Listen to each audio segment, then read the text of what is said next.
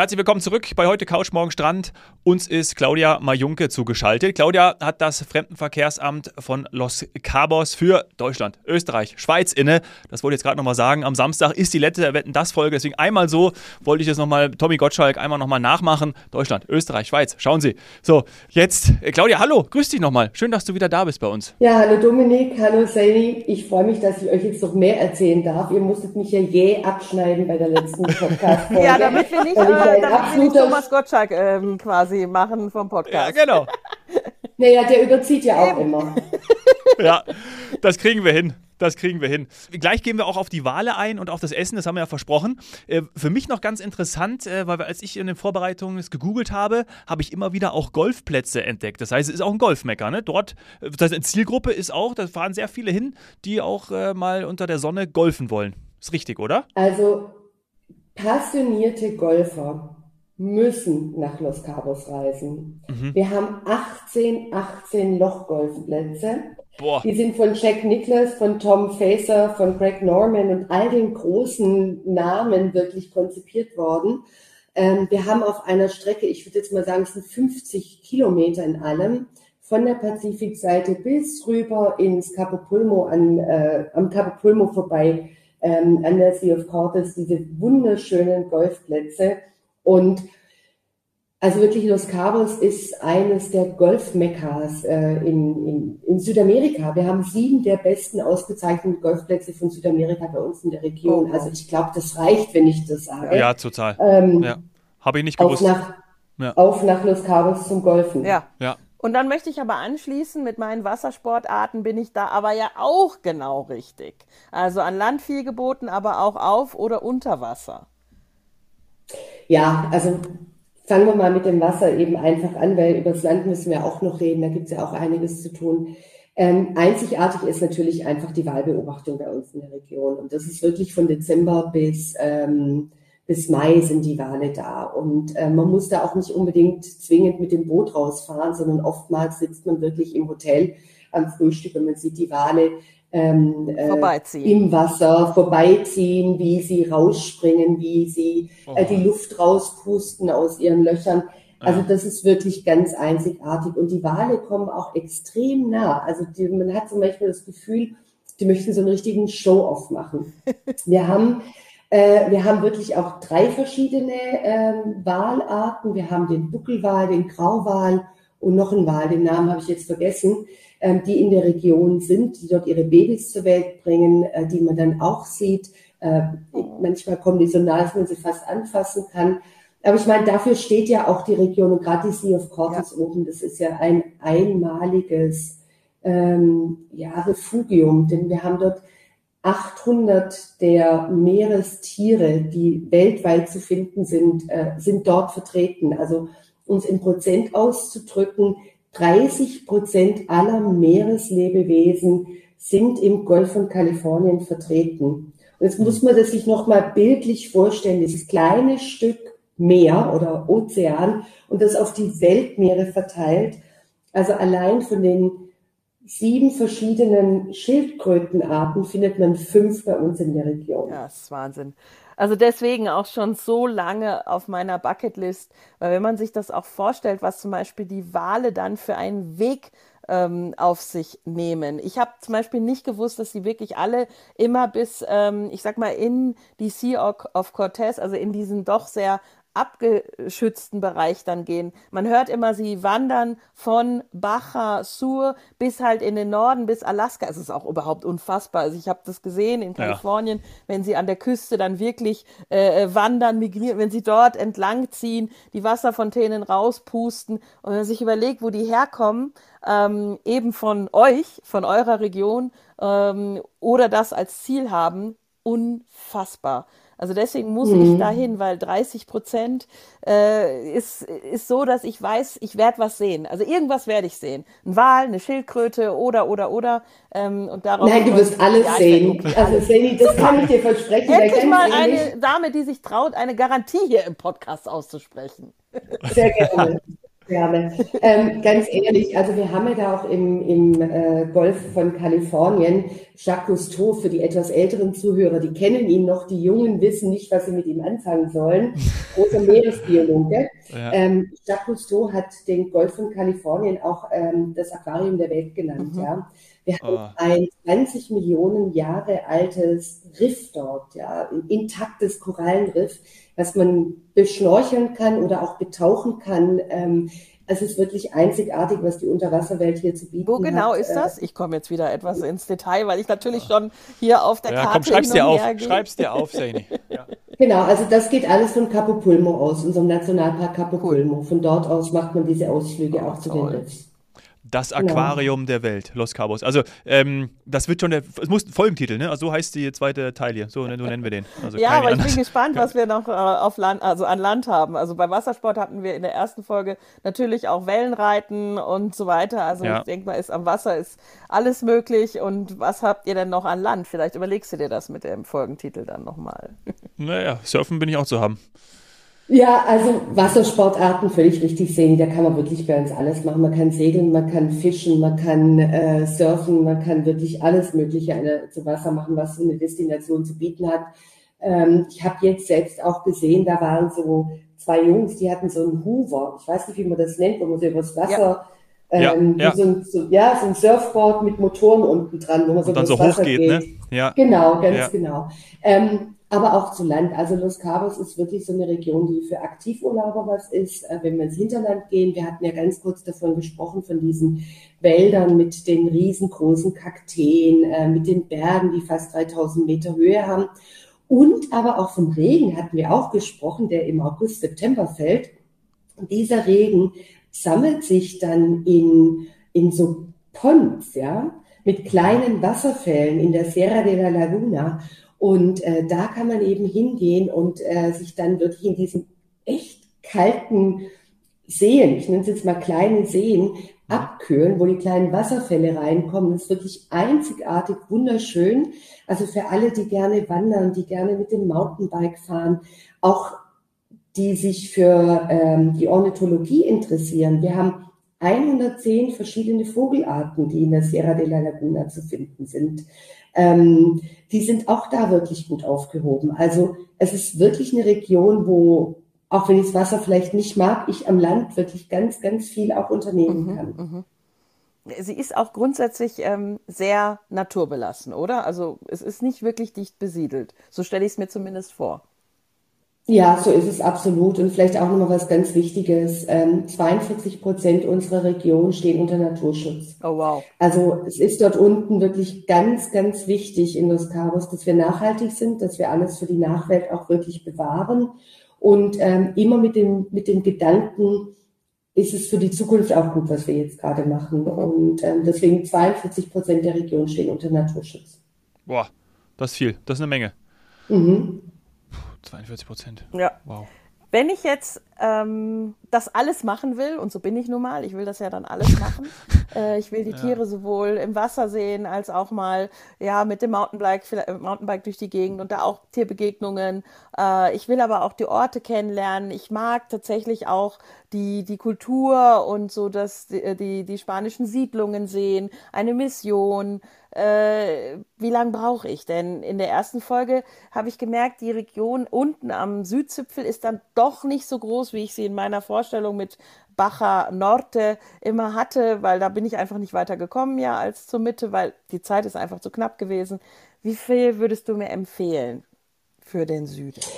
Naja, also ich meine, man kann natürlich immer endlos in der Region bleiben und da richtig eintauchen, aber also unter einer Woche würde ich auf gar keinen Fall mhm. hingehen ähm, auch wegen des Zeitunterschieds. Also wir haben ja jetzt gerade aktuell acht Stunden Zeitunterschied. Das ist schon auch manchmal ein bisschen stressig. Der eine kommt besser damit um, der mhm. andere weniger.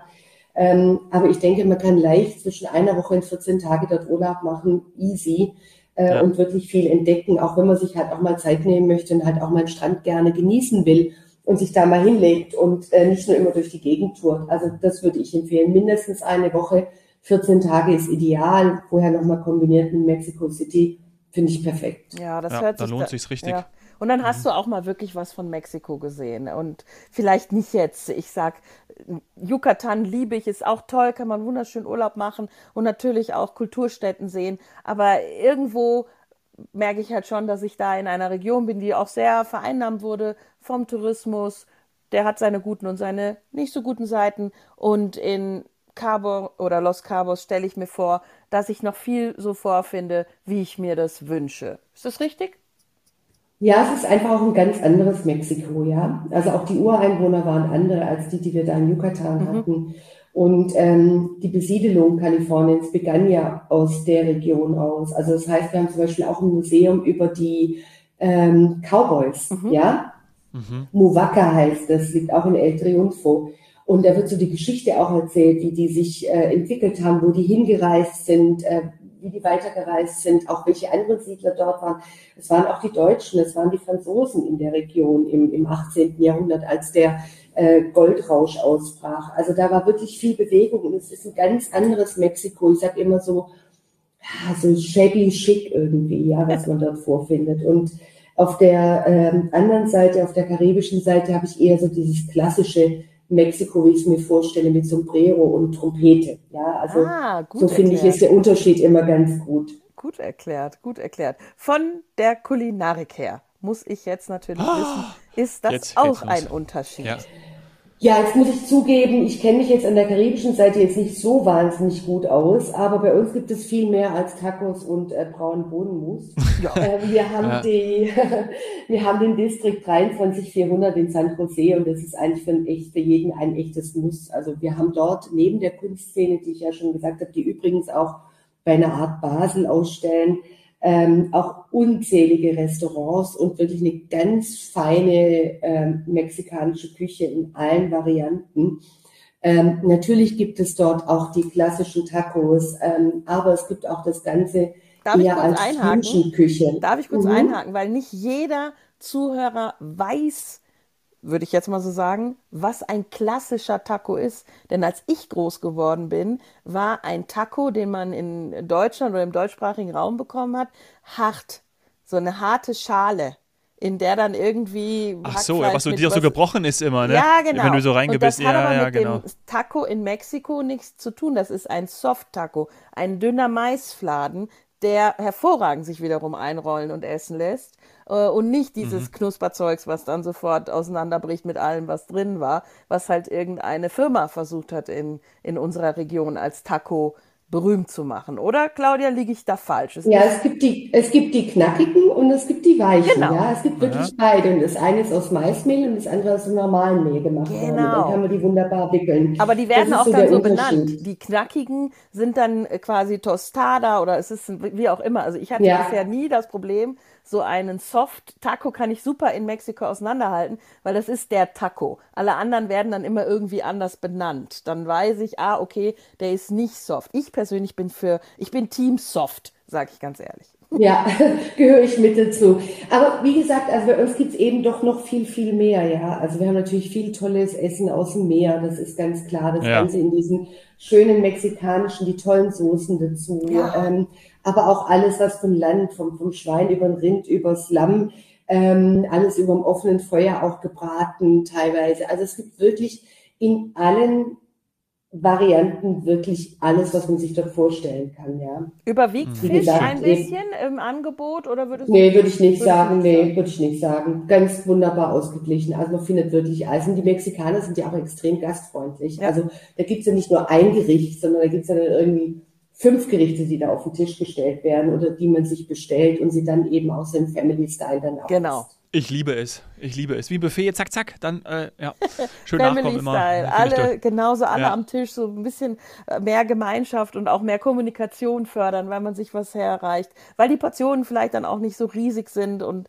man sich überall durchprobieren kann. Das, das stelle ich mir vor. So war es im Norden und ich bin gespannt, im Süden stelle ich mir das irgendwie dann auch noch ja, ursprünglicher vor, beziehungsweise ähm, wie werden dort Gewürze verwendet, Kräuter verwendet? Ist es scharf? Ich liebe ja scharf. Ja, das ist für Sandy wichtig. Ist das kannst du wählen ja. zwischen scharf und weniger scharf. Also die machen es wirklich für jedermann. Mhm. Und ähm, also wie gesagt, ich, ich ich würde es nicht so, also es ist eher eine Fusion-Küche, ja, wo eben auch internationale mhm. Einflüsse teilweise dann eben auch mit dazugekommen sind, wenn man äh, die verfeinert. Also es ist einfach eine feinere Küche, meiner Meinung mhm. nach, die wir da in der Region einfach vorfinden, als wir es in anderen Teilen vielleicht vorfinden weil der Kunde auch anspruchsvoller ist. Aha, ja, das ja wenn ich in die Restaurants gehe. Ah, okay. Das liegt natürlich daran, dass es angefangen hat mit wirklich, wie du gesagt hast, tollen Brands und hochwertigen Hotels, Luxussegment.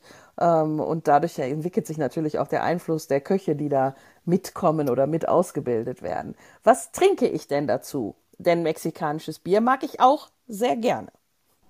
Ja, ein Pacifico oder eine Margarita, hallo. Ja. Vielleicht natürlich auch eine Margarita. In allen Varianten, ja. Also, äh, und das natürlich am allerbesten am Donnerstagabend, wenn ich in San Jose unterwegs bin, wenn wir unseren Boardwalk haben. Also mhm. Donnerstagabends wird immer von 17 bis 23 Uhr, gibt's keine Autos in Downtown San Jose del Cabo. Da machen alle Geschäfte auf, da haben alle Galerien auf, da haben alle Restaurants auf, da haben alle Bars auf.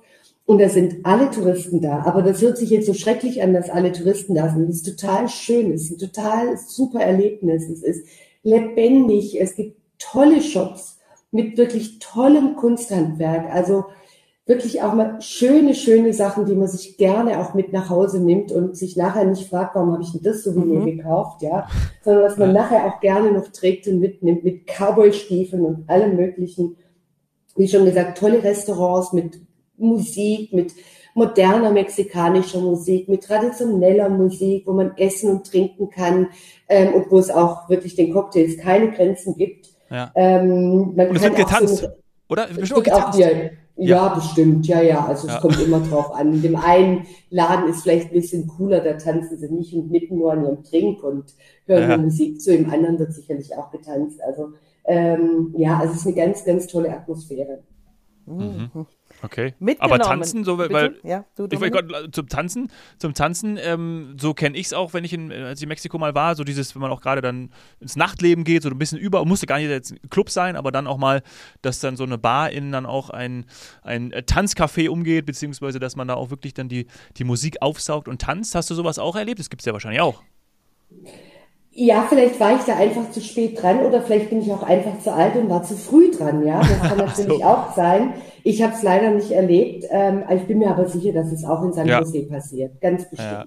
Glaube ich auch. Ja, also Sandy? ein bisschen Party und Nachtleben ähm, haben wir ja gehört, mindestens in San Jose, ansonsten noch in, in eben Cabo unten weiter. Da ja, in Cabo haben wir die Nachtclubs und alles. Genau. In Cabo ah, ja. haben wir die Nachtclubs, die Bars, also da wird mit Sicherheit getanzt.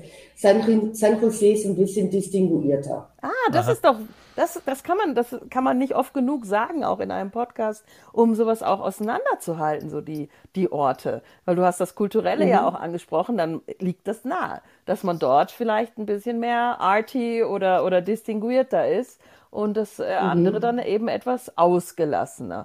Und das kann man ja in einer Rundreise zum Beispiel dann für sich gut, äh, gut kombinieren. Du sagst ja auch Mietwagen gar kein Problem ähm, kann ich vorab buchen. Das heißt, ich würde mindestens eine Woche mir ja einen Mietwagen nehmen, so wie ich es jetzt auch von dir gehört habe, und äh, auch rumfahren, auch eben tauchen gehen dann oder schnorcheln, äh, was lernen und dann noch vielleicht ein paar Nächte in einem Hotel vor Ort verlängern. So stelle ich mir das jetzt genau. gerade vor. Nach unseren beiden Folgen habe ich das so für mich schon zusammengestellt.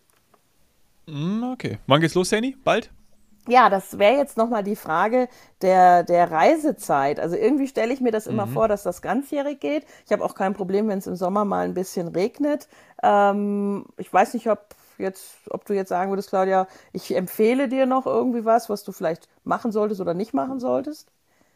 Nö, also es ist natürlich eine ganzjährige Reisedestination ja. absolut richtig. Im Sommer wird es natürlich ein bisschen heißer. Also wenn ich jetzt zum Beispiel wandern gehen will in der Sierra de la Laguna, dann würde ich jetzt nicht im Juli, August gehen, weil es dann einfach zu heiß ist, sondern dann muss ich mir die Wintermonate raussuchen. Mhm. Aber ähm, klassisch für den Urlaub machen kann ich da das ganze Jahr hingehen. Das ist also gar kein Thema. Ja. Und das Meer kühlt sich, das muss man ja schon sagen. Es gibt Ecken, in denen halt der Pazifik kälter wird.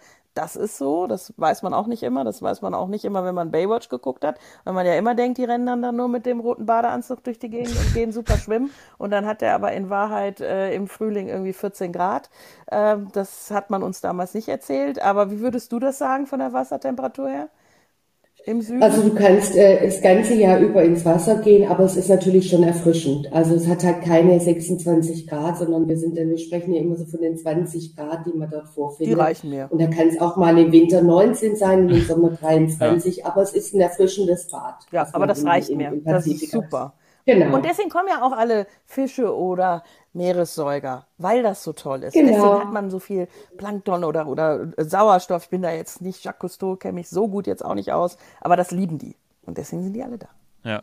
Genau, so ist Perfekte es. Bedingung für jedes Lebewesen. äh, unter Wasser, über Wasser, an Land. Äh, wir müssen vorbeikommen. Claudia, lieben, lieben Dank, dass du dir die Zeit genommen hast und äh, uns berichtet hast, auch von dem, was du in der letzten Woche erlebt hast.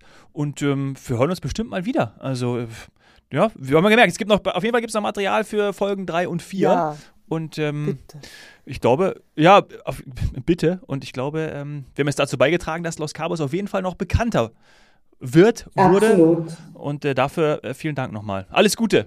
Tschüss. Ich danke euch ganz herzlich. Alles Gute. Bis dann. Ciao, ciao. Ciao.